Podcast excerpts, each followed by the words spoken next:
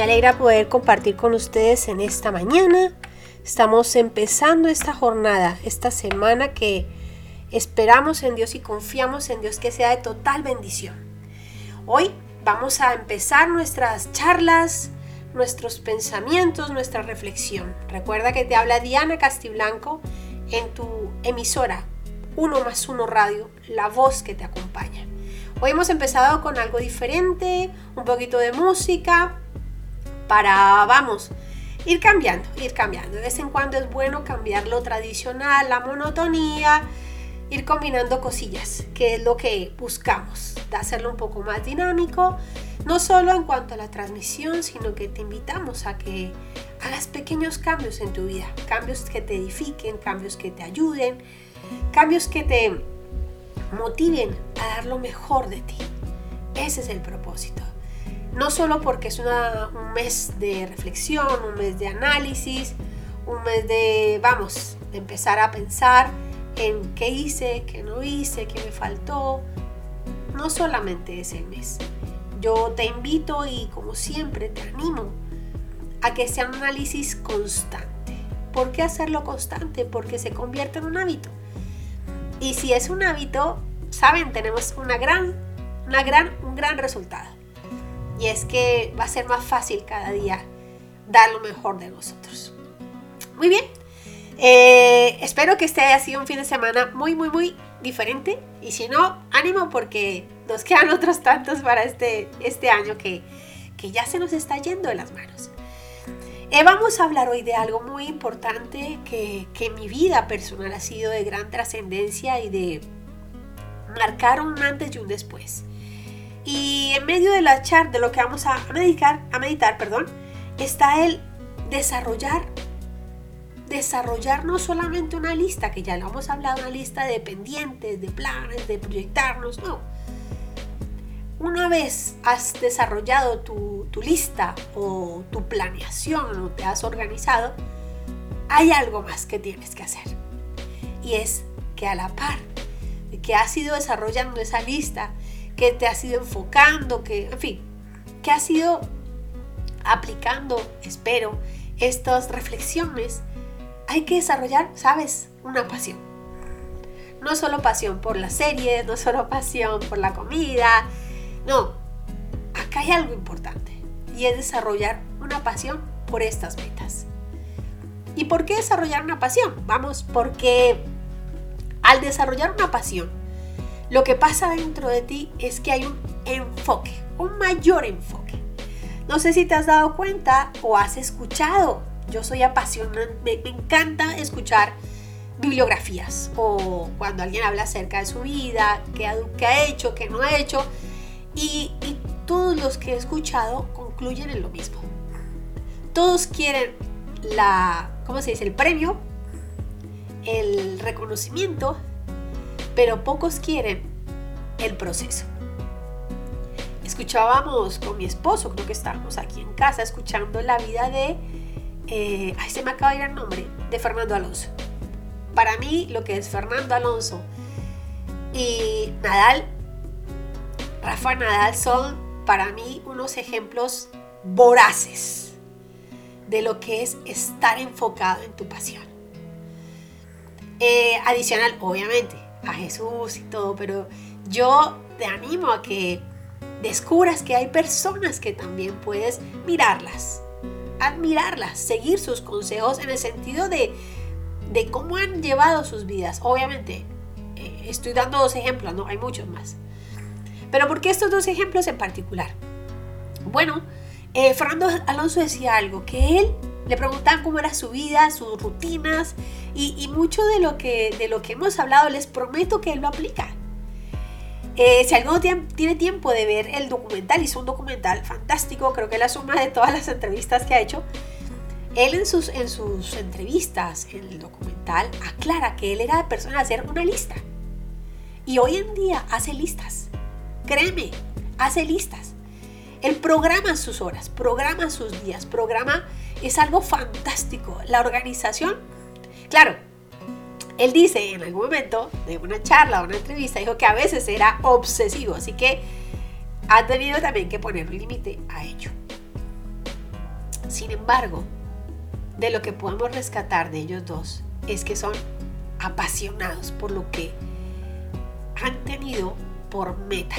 Su, meta, la meta de, Fernando Alonso era ser un gran eh, corredor de autos y lo ha logrado.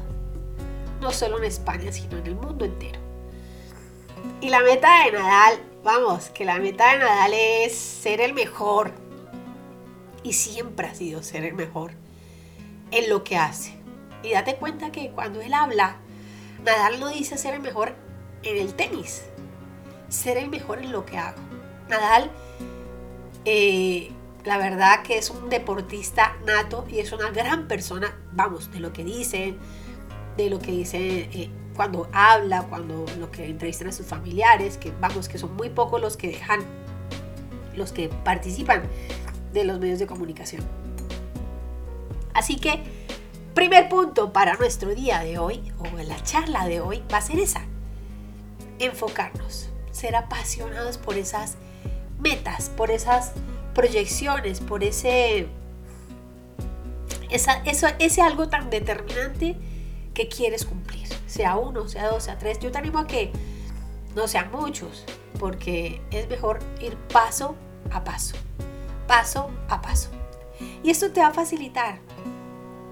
Metas cortas te van a ayudar. ¿Por qué metas cortas? Y bueno, porque somos seres humanos que necesitamos incentivarlos. Es algo natural, es algo, no te agobies, es algo necesario metas cortas, por ejemplo, algo simple y sencillo.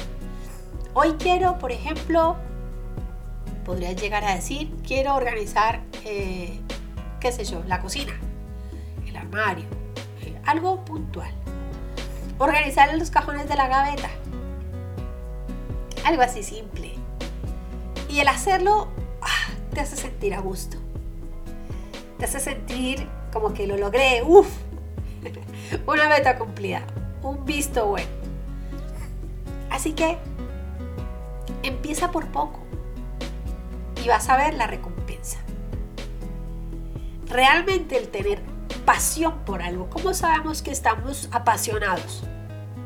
Te doy una clave. Una de las principales evidencias de que estás apasionado por algo es el tiempo que le inviertes. Yo, por ejemplo, soy sincera, a mí me apasiona hablar de Jesús. A veces, perdón, tengo que ponerme freno. Porque todo lo que tenga que ver con hablar de él, eh, yo me, se me va, se me va la pinza. O sea, sea, sea en las redes sociales, sea la radio. A veces yo puedo pasar aquí horas y horas y horas y horas. Y se me va, se me va el tiempo. Y a veces se me olvida comer. Se me olvida que tengo que almorzar, que tengo que, qué sé yo, todo. O preparar algo para, mantener mi casa, cuidar mi casa. Entonces también hay parte de, lo que tenemos que ponernos orden. Y yo en eso pongo orden. Determino tiempos, de tal hora a tal hora, de tal hora a tal hora, porque a veces se nos va. Pero eh, vamos aprendiendo todos. Somos, somos somos, vamos aprendiendo a, a regular, a coordinarnos. Y eso está bueno. Está bueno porque vamos poco a poco creciendo. Y vamos aprendiendo. Así que tener pasión es de alguna manera ir teniendo como autoridad, teniendo como poder, como como autonomía, como siendo dueño, señor y dueño, ejerciendo actos de señor y dueño de tu tiempo, actos de autoridad. ¿Sabías tú que el hecho que te pases horas en lo que sea, estás ejerciendo tu autoridad? Eres tú el que determina me paro, me siento, me acuesto, me muevo. Es tu autoridad. Así que así como hablamos que el triunfo, la oportunidad de salir adelante, tiene muchísimo que ver con la autoridad que ejerces sobre tu vida. Obvio está el Señor, está Dios con su obra, con su misericordia, con su mover. Pero también estás tú. ¿Qué haces tú con tu tiempo? ¿En qué inviertes tu tiempo? ¿Estás siendo sabio en la administración de tu tiempo? ¿Estás cuidando o descuidando a los que te rodean? ¿Estás cuidando o descuidándote a ti como persona? ¿Buscas cubrir tus necesidades solamente? ¿O también estás pendiente de las necesidades de los que te rodean? ¿Eres egoísta y no te has dado cuenta? ¿O te has dado cuenta y te quedas en silencio? ¿O prefieres que otros aprendan? Porque tú tuviste que aprender. Y pues que también aprendan, a las buenas o a las malas. ¿Crees que ese es un sentimiento sano? ¿O acaso podrías llegar a reflexionar y ver que si alguien va o si alguien va a pasar por un momento de dificultad y tú ya lo pasaste, ¿no crees que sea más fácil que le avisaras, que cubrieras su espalda y le protegieses Estamos en un tiempo de reflexión. Yo solamente te lanzo ideas para que reflexiones conmigo, porque yo lo he reflexionado. Y a veces las conclusiones no son buenas para mí, porque evidencio que mi necesidad de Dios cada vez es mayor, porque cada vez me doy cuenta cuánto necesito que Él me moldee. Así que cuando estamos hablando de, que te enfoques en lo que estás planeando y que te apasiones, no es que te conviertas en un mundo cerrado. No, por el contrario, te vas a dar cuenta a dónde voy. Algo que tienes que tener en claro es que solo hasta que tú te enfocas, te apasionas por ese algo, cuando se convierte como en algo puntual, en lo que siempre vas, a lo que siempre vas, algo que inviertes tu tiempo y tu pensamiento. Solo allí vas a empezar a lograr ver frutos. No solo en lo externo, sino en ti, en que te estás enfocando. Ese es un primer fruto y es un triunfo, es un logro. Ten presente que todo el mundo a tu alrededor está mirando por dónde vas. No creas que, eres un invisible. No, no, no, no. Eso es, eso es casi imposible. Porque tienes un sello, un sello que te ha puesto Dios y no eres invisible. Tú serás recordado por la manera como tú te o, o en lo que tú inviertes el tiempo. Y si eres constante en algo, te aseguro que te van a recordar por esa constancia, por esa permanencia. Eso es así tanto por lo que haces como por lo que dejas de hacer. Vas a poder darte cuenta que hay personas que tú, tú vas a decir, es evidente que esa persona quiere estar en ese lugar. Se nota, a leguas. O sea, no necesitas darle mucho análisis. Como a la inversa. Como cuando ves que alguien solo mira el reloj para salir. O cuando ves que alguien está inquieto. O cuando ves que alguien te da como lo que le sobró de tiempo para hacer X o Y actividad. Es evidente que está allí o por compromiso, o porque no tiene nada más que hacer, o porque sencillamente está como aquí como allá. Ni tan cerca para hacer un compromiso, ni tan lejano como para decirte no quiero o no puedo. Hay muchos ejemplos acerca de, la, de este enfoque uno de ellos vamos a ver lo que es Henry Ford. Henry Ford fue un obsesionado. ¿Por qué? Por el automóvil. Thomas Alva Edison, ¿por qué? Por los inventos. Si te pones a mirar su, su biografía, no tiene un solo invento, tiene infinidad de inventos.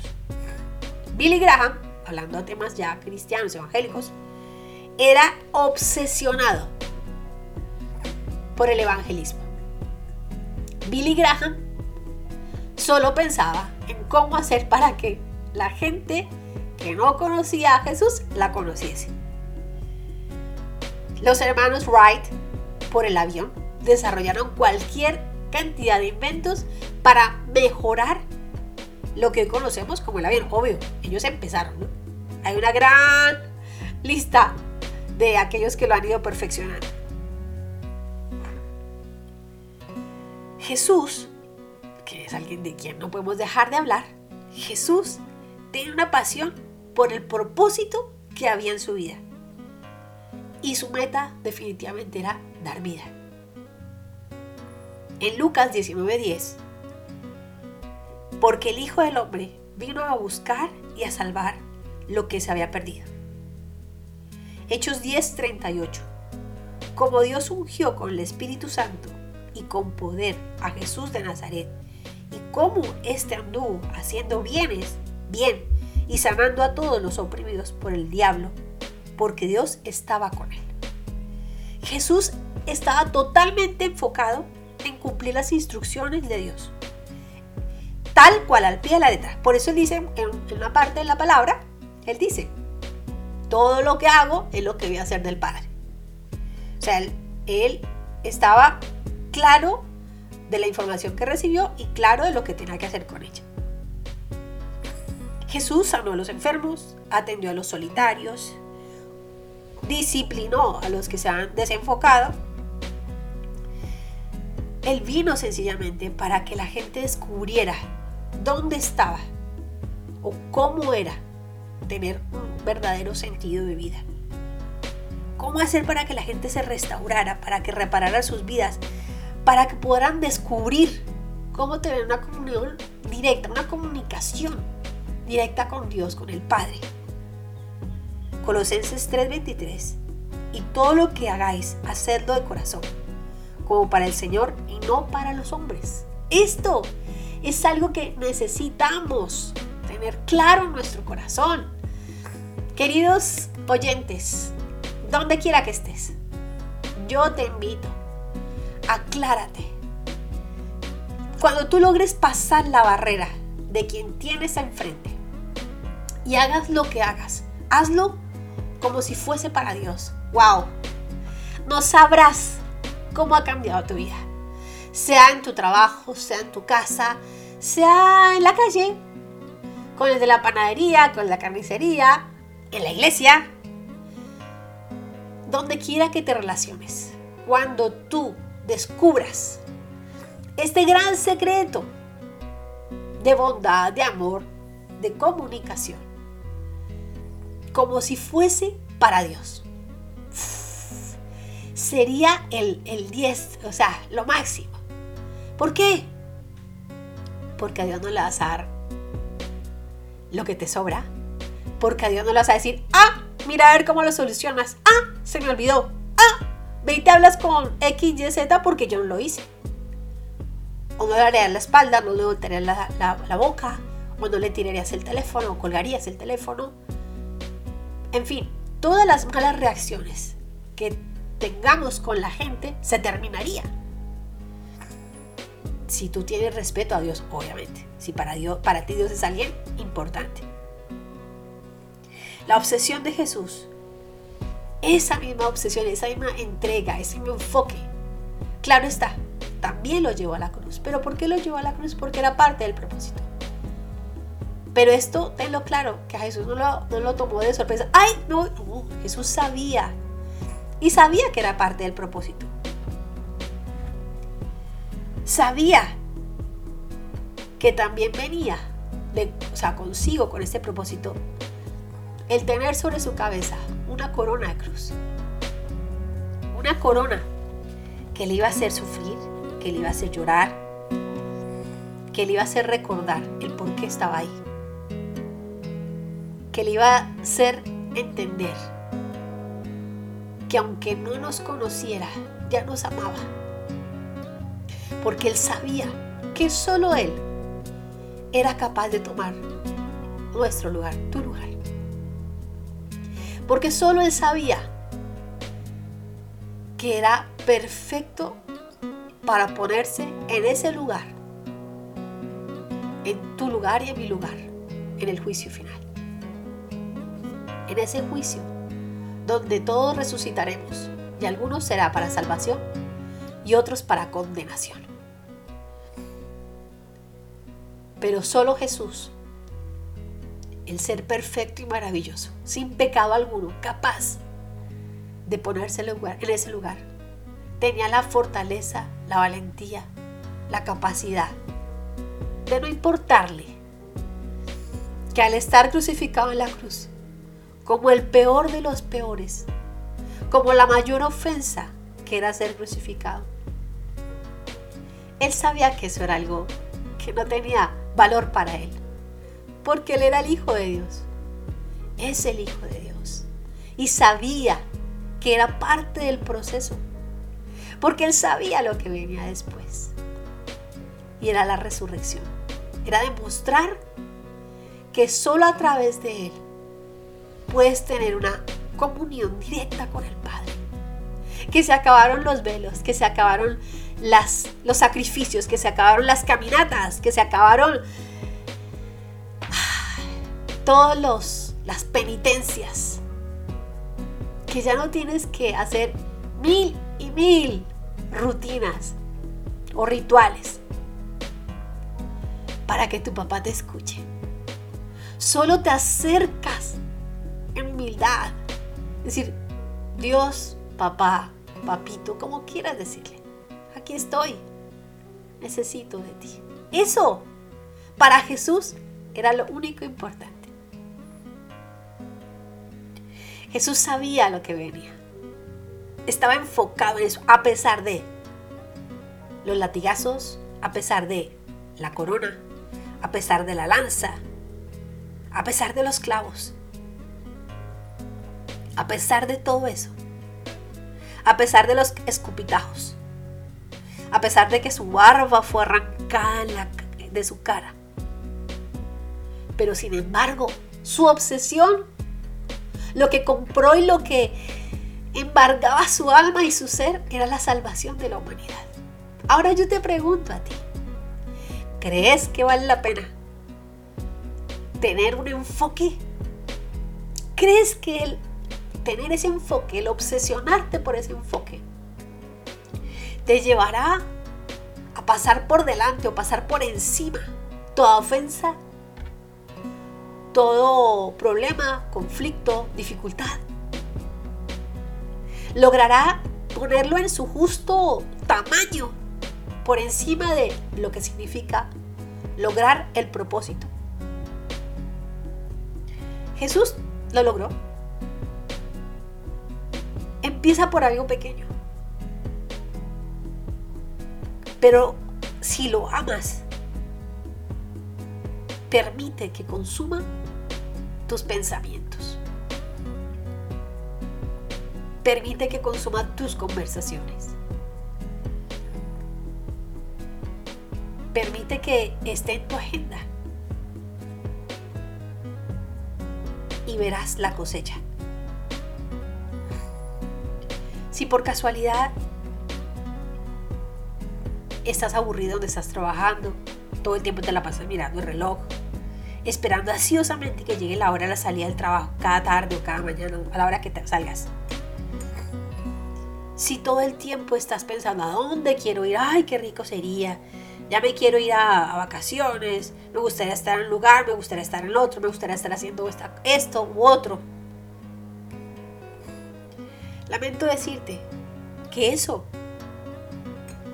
no permitirá que llegues a tener muchos logros en lo que estás haciendo. ¿Sabes por qué? Porque donde está tu corazón, ahí está el propósito. Así que si tú no estás en el lugar donde físicamente te encuentras, estás dividido, ese es un problema. Podrán reflexionar y acordarse se los digo todo cada día, integridad llega hasta este nivel. Ser íntegro es ser una sola persona. No solamente en el pensamiento, no solamente en lo que dices, sino en tu pensamiento. Lucha contra el desenfoque. Si tu trabajo es estar, eh, ser asistente en un lugar, en una casa, lo que sea, hazlo mejor, como si fuera para Dios. Y verás la recompensa. Dios no se le olvida nada, absolutamente nada. El Dios soberano trasciende. Te sorprenderías. Te sorprenderías. Asegúrate de que estás en mente, en corazón y en cuerpo en el lugar donde estás en este instante. ¿Qué quiero decir? Que la división de que tu mente esté, no sé si en tu país de origen o en otro lugar donde te gustaría conocer, hará que tu esfuerzo por hacerlo mejor en el lugar donde estás sea menor. Y eso sencillamente traerá consecuencias. Yo te animo y te, te invito a que, a que encuentres ese algo que logre que te unifiques. Sea una pequeña actividad, sea un pequeño proyecto, lo que sea, pero unifícate. Y así vas a descubrir la fortaleza que hay en unificarse, en estar enfocado en algo. Encuentra ese algo que sea digno para que edifiques toda tu vida en torno a ello. O todo lo que estás por ese espacio de tiempo, por un espacio. Sea a tocar la guitarra, aprender, o a tocar el piano, o a cantar, o a pintar. No sé, o a diseñar, ¿por qué no? Toma cursos. No te quedes, me gustaría, me gustaría, me gustaría. Inténtalo. Y si no, pues no pasa nada porque ya lo, lo descartas de tus pendientes. Y si sí, gloria a Dios porque vas enfocándote y vas logrando propósitos o pendientes en tu vida. Jesús, al determinar, al descubrir, al saber cuál era su propósito, a pesar de que hubo momentos muy difíciles, también hubo momentos maravillosos para él. Pero el mantenerse firme le permitió lograr su propósito. El estar enfocado en sus propósitos es lo que le permitieron a Jesús lograr conseguirlos. Pero ahora, a la par de esto vamos a analizar. Jesús ¿Lo hizo solo? Pues no.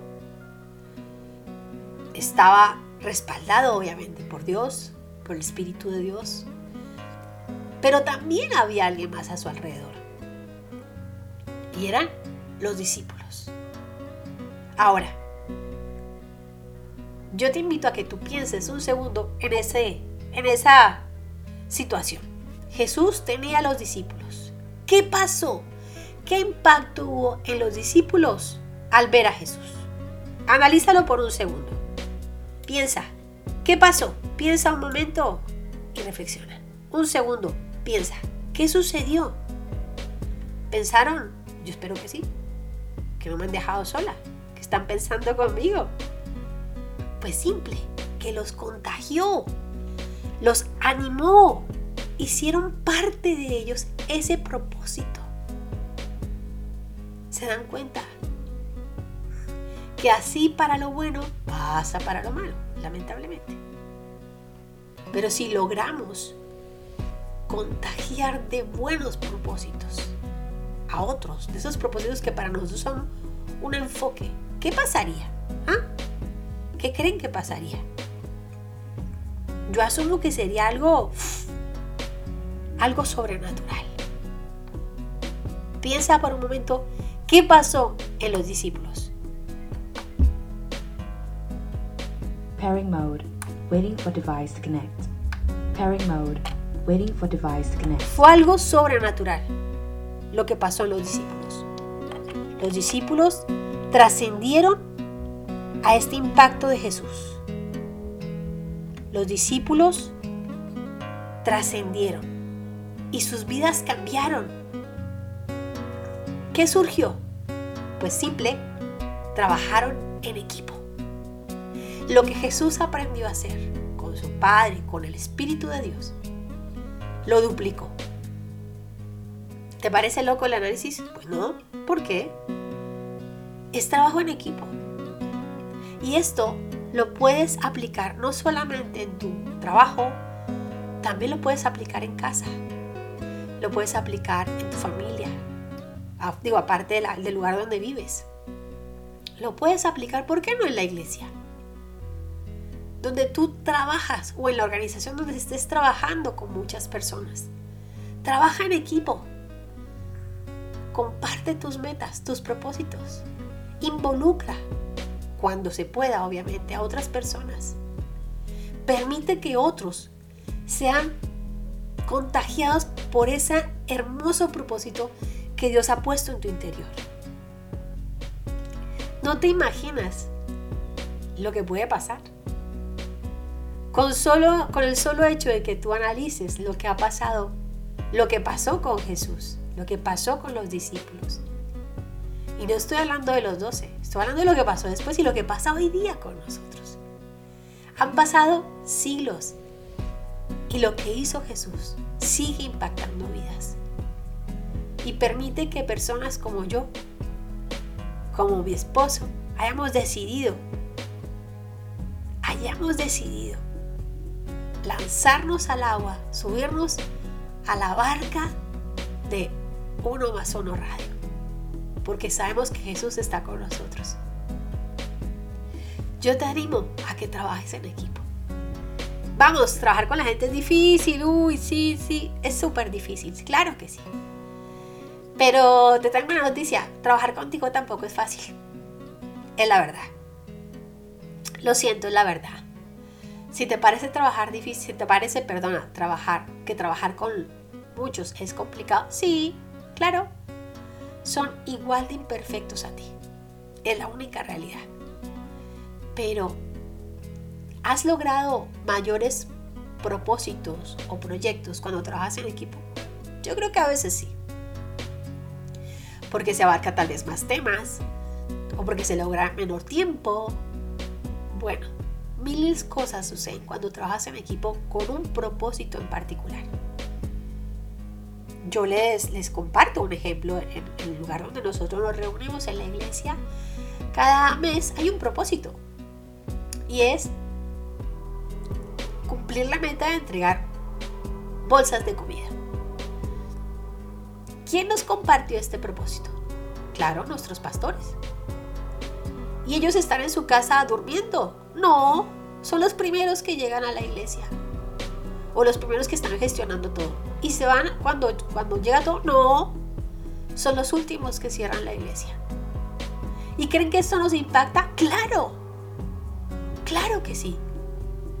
Su obsesión, su amor, nos contagia a nosotros. Nos contagia. Y la entrega y el esfuerzo y sabiendo la cantidad de actividades, de responsabilidades que tienes, que tienen y los sigues viendo en el mismo lugar, a la misma hora y en el mismo canal. ¿Crees que esto contagia? Claro que sí. E involucra cada vez más personas. Y no de una manera estancada o de la misma o monótona. No. Cada vez vamos mejorando en menor tiempo y vamos eh, atendiendo mayores necesidades. ¿Y esto es bueno? Claro porque aprendemos y lo multiplicamos, se duplica. Entonces, ya hemos pasado el, lo primero que ha sido, apasionate por tu propósito, por esa meta que quieres lograr. Involucra, involúcrate realmente, de mente, de espíritu, de cuerpo, de todo lo que eres. Involúcrate, realmente, comprométete. Ahora, trabaja en equipo es, muy bueno trabajar en equipo. Pero bueno, vamos a hablar de los problemas. Claro, el problema es que es muy difícil poner a todos de acuerdo. Claro que sí. Todos somos diferentes. Claro que sí. Pero es aquí donde el enfoque nos ayuda.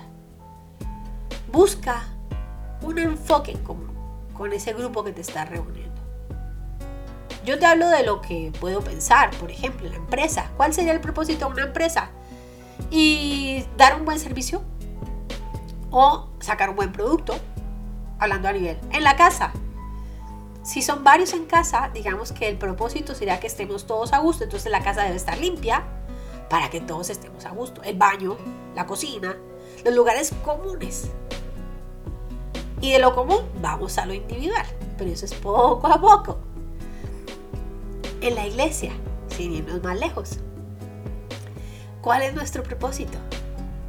Que todo aquel que llegue se siente como en casa. Pero ojo, cuando hablamos de en casa no quiere decir que como en tu casa, porque no sabemos cómo mantengas tu casa. Como en casa quiere decir que te sientas abrazado.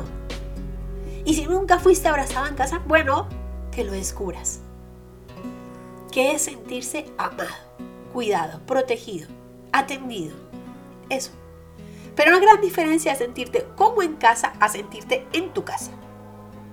¿Por qué es diferente? Porque no sabemos cómo cada uno lleva su casa. Por eso es más fácil decir o pensar que nuestro propósito es que sientas en casa. En casa, abrazado, contenido. Pero en este, con ese enfoque de que todos se sientan a gusto, amados, el propósito somos, e, es digamos que los hermanos, incluyéndonos nosotros mismos, porque somos parte de la iglesia. En ese inter, ten presente porque en cualquier grupo de relación van a haber roces, van a haber malos entendidos, van a haber situaciones que tal vez no te van a gustar y eso es imposible de evitar y puede surgir y acontecer, pero es parte, es parte de lo que puede pasar. Es natural, es natural no se puede evitar. No puedes caerle bien a todo el mundo o que tus palabras siempre caigan bien, porque es imposible. Y cuando algo malo o cuando algo entiendas mal, yo te invito a que no esperes o que no pienses lo peor de la persona que te lo está diciendo o la persona lo que está recibiendo esa persona. No. Trata, como dice la palabra, espera lo bueno, no espere lo malo. Segundo, ¿qué más tiene que haber en el equipo? Respeto, algo natural y lógico, un respeto mutuo. Una cosa es respetar y otra cosa es que por todo te sientas ofendido. Es donde tienes tú que pedir a Dios que, nos, que te dé sabiduría, que nos dé sabiduría. Considerar las circunstancias en las cuales estás. Si estás en casa, respeta a tus familiares, no solo porque son tus padres, sino también respeta a tus hermanos menores o a tus abuelos, o a la tía o al tío. Es un respeto generalizado que no lo da eh, la jerarquía de del trabajo, por ejemplo, el nivel de trabajo, o la jerarquía a nivel de, el lazo familiar que haya, o si es conocido, no, un respeto de, de relación social, un respeto normal, de que no te hago lo que no quiero que me hagan. Es tan simple. Es así de sencillo. No te hago lo que no quiero que me hagan. Como le hemos venido hablando, mi derecho termina donde empieza el tuyo. Algo que es súper importante, yo lo aprendí hermosamente en otro país, no de una manera dulce, amorosa como quiero compartirles, es cubre la espalda de tu amigo, de tu amiga, de tu hermano a nivel iglesia hablo, o de tu familiar. ¿Qué significa esto? O de tu compañero de trabajo. Que si por X o Y circunstancia tú ves que no se va a cumplir cierta actividad o cierta acción que recaía en esta persona y te estás dando cuenta y sabes que no es por negligencia o porque no le importa sino por X circunstancia. Alértalo, cúbrelo. Si lo puedes hacer, hazlo. Pero no lo dejes a la deriva. Porque eso solo evidencia en ti indolencia. No hay una empatía, sino hay una antipatía. ¿Qué significa?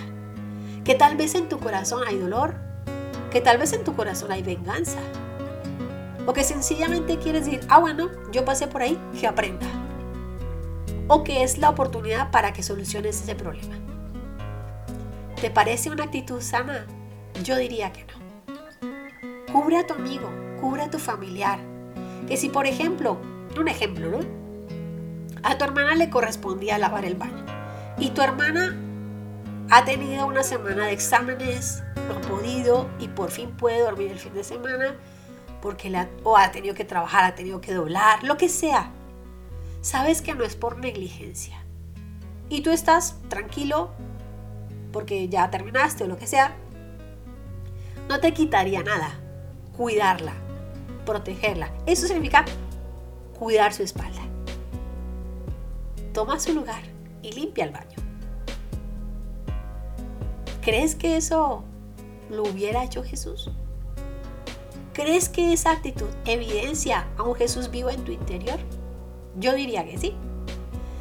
Me voy no tan lejos, es una empresa. Eh, la persona que se encarga de sacar las fotocopias, perdón, no pudo llegar. O está full de trabajo, no ha podido cumplir con las metas y tú ya acabaste o tú no, has tenido, no tienes nada que hacer y ves que la persona está de un lado para otro o ha tenido problemas o está embarazada. En fin, algo que se sale de sus manos. Y tú la ves agobiada, estresada y sabes que sí o sí tiene que hacerlo. ¿Qué haces? Te das la media vuelta, vas y te tomas un café, buscas más trabajo para ocuparte o dices, ah, bueno, que aprenda porque yo pasé por ahí. ¿Qué haces? ¿No creerías que sería mejor decir, oye, ¿quieres que te ayude? Te echo una mano. Mientras tú te ajustas en los tiempos o, pasas esta, esta mala situación, lo que sea. ¿No crees que eso es obrar bien? ¿Cuál es el propósito que nos motiva a echarle la mano a alguien, a cubrir su espalda? No es ni tu corazón, no es ni su corazón es un propósito en común. Que ese objetivo se cumpla. En una empresa, que esas fotocopias se puedan sacar para que el resto pueda trabajar, por decirlo así. En una casa, con el ejemplo del baño, pues que todos estén a gusto, que haya paz, tranquilidad, que puedan entrar en un baño limpio. Algo simple. En una iglesia, bueno, se presentan miles de situaciones ¿Y cuál es el propósito? Que cada equipo pueda cumplir su función y que al final, que son las personas que vienen a la iglesia, puedan ser recibidas con la mejor atención, que se sientan en casa y que cada uno como cuerpo de la iglesia cumpla su función. Eso es cubrir la espalda. Preocúpate por tu hermano, por tu hermana, hablando a nivel de iglesia, por la persona que estás, con la que te relacionas. Eso es colaborar, eso es cubrir la espalda. Lealtad. Sé leal con tus familiares. Si alguien de afuera habla mal de tus familiares, no participes. Sé leal. Da un paso atrás y salte de ese círculo. Cambia el tema si no puedes salirte. En tu trabajo lo mismo, no participes del chisme. Aunque tengan razón, no participes. En la iglesia, sobra decirlo, no participes. Sé leal con la persona, con tu autoridad, con tu hermano, con tu hermana, quien no está ahí para defenderse. Contigo mismo, con Dios, sé leal. Muere a tu ego. Si por X o Y ya no estás en un lugar, en una, actividad o en una posición, llámese trabajo, llámese iglesia, llámese equipo, lo que sea, y para llegar ahí tuviste que haber cumplido un propósito. Y alguien que está, eso tiene que ver mucho con el tema de, de cubrir la espalda. Y tú saliste de ahí y ya ves a otra persona que está en tu lugar porque está empezando. Y tú pasaste mil y una para que esa persona encontrara hoy esa posición de una manera más organizada, por decirlo así. Muere a tu ego, a tu deseo de venganza. Porque sabes que esa persona puede pasar por situaciones similares, pero tú tienes en tus manos el poder de la información. ¿Y de qué me sirve? Que le puedo advertir, que lo puedo orientar, que lo puedo guiar. Sé esa voz de aliento, sé esa voz amiga, orienta, guía. Ese es el propósito de que tú hayas pasado por lo que pasaste, para evitar que otros pasen por lo mismo. No es justo que otros pasen por lo mismo cuando tú pudiste haberle evitado. Todo esto y mucho más puede pasar en un equipo de trabajo. Son reflexiones del día a día que te espero te sirvan porque a mí me han servido para poder trabajar en equipo. ¿No es fácil? No, no es fácil. Porque tampoco es fácil trabajar contigo. Pero se puede, claro que se puede. Cuando nuestro propósito no es el tuyo ni el mío, sino es un propósito general.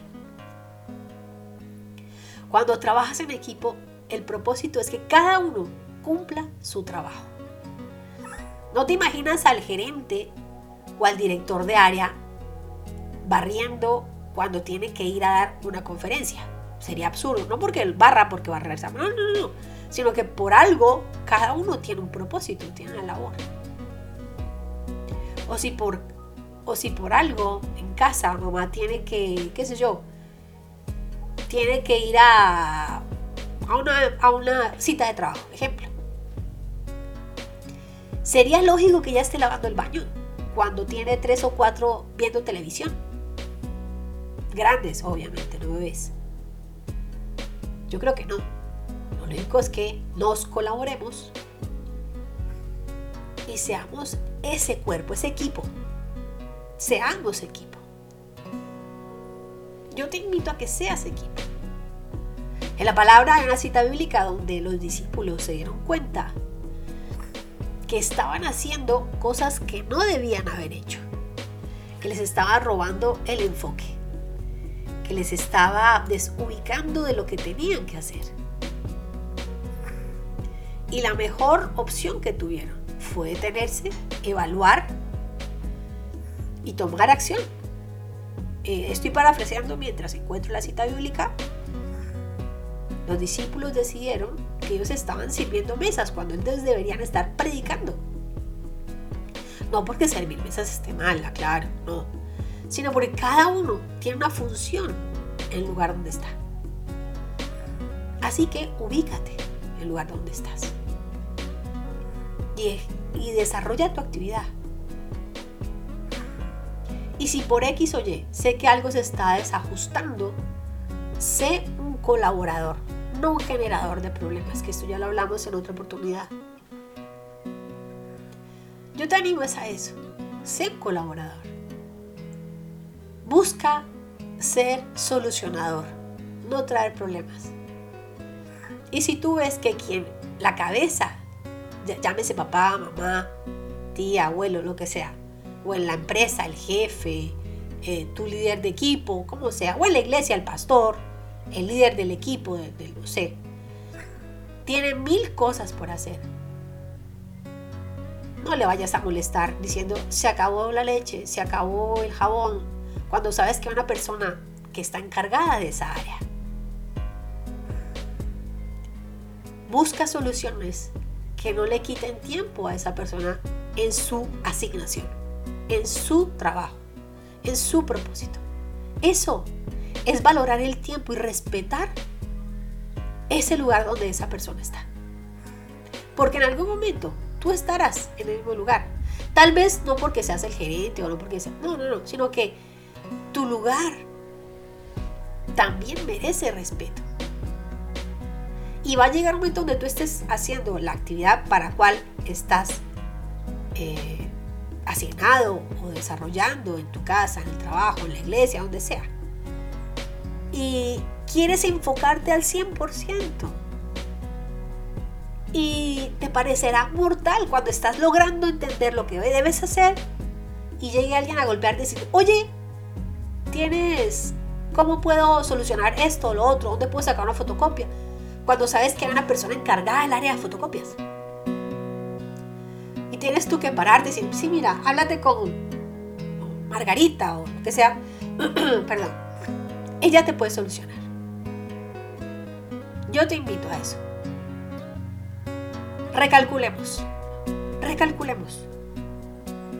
Y empecemos de nuevo. Que cada uno ocupe su lugar. No imaginas cómo este, este diario vivir va a cambiar su movimiento. Es como un trencito. ¿Se imaginan que una rueda fuera para un lado y la otra fuera para el otro? ¿O que un vagón fuera para un lado y el otro vagón fuera para otro? No avanzaríamos. Pero si todos los vagones vamos hacia el mismo lado y al mismo ritmo, prometido, prometido, que llegamos lejos. Esa es nuestra mi enseñanza para el día de hoy, la reflexión para el día de hoy.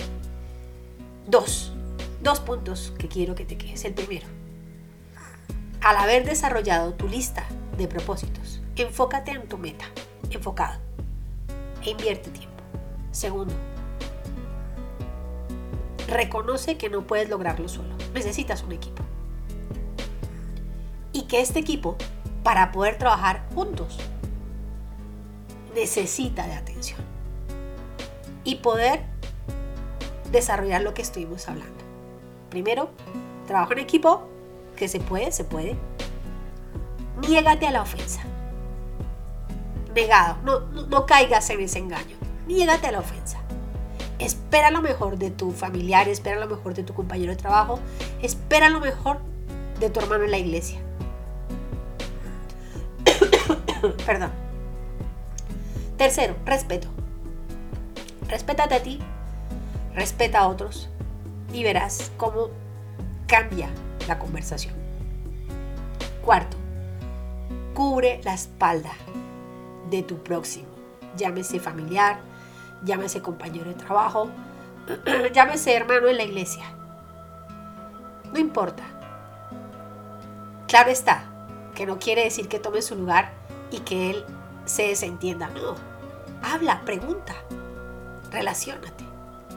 Si sabes, si tienes la oportunidad de ayudarle, no te quedes con la duda. ¿Le ayudo o no le ayudo? ¿Lo dejo o no lo dejo? Hazlo si puedes hacerlo. Yo sé que el Espíritu de Dios te está hablando y te está diciendo, actúa. Lealtad, importantísimo. Sé leal.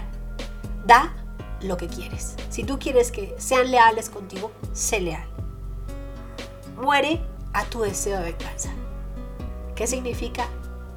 Que ayudes a otros cuando están a punto de caer en un huequito, en un charco de agua, lo que sea. Si tú has pasado por ese camino, te aseguro que el propósito no tenía que ver solamente contigo para ayudarte a crecer sino era para ayudarle a otros a no caer en el mismo problema. Así como el Señor Jesús le dijo a Pedro, Pedro, Satanás ha pedido zarandearte, llenarte de pruebas, de conflictos, de problemas. Pero no te preocupes, yo oro por ti. Pero tú asegúrate de cuando regreses, volver a fortalecer a tus hermanos. Había un doble propósito. Pablo, perdón, Pedro, y a su vez los otros porque también iban a pasar por circunstancias difíciles. Pero Pedro iba a estar fortalecido e iba a ser capaz de ayudarle a sus hermanos. Yo te invito a ti a que seas ese eslabón, ese ladrillo que sostiene, que ayuda a mantener el propósito para el cual has sido asignado, esa asignación que tienes. Protege a tus autoridades Cuídalos, ámalos, respétalos. Valora su tiempo. Valora el lugar donde están. Sé equipo. No crees tu reinado. Eres parte de un equipo. Sé parte del cuerpo. La mano es la suma de cinco dedos y la palma.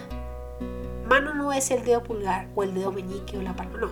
Mano son cinco deditos y la palma y solo cuando están completos pueden cumplir cabalidad, a plenitud, la función para la cual has sido creadas. ¿Eres importante? Claro que sí. Pero cuando sabes sumarte al cuerpo, al equipo, eres indetenible. Y se va a lograr el propósito para cual están juntos. Muy bien. Hasta aquí nuestra charla del día de hoy. Espero que sea edificación para ustedes y que podamos juntos seguir creciendo cada día a través de estas reflexiones. Mantente en contacto, sigue con nosotros con Uno más Uno Radio, la voz que te acompaña. Recuerda que estamos para apoyarte y para escucharte. No te desconectes que ahora sigue Luisa Fernanda con su programa Charlando con Luisa.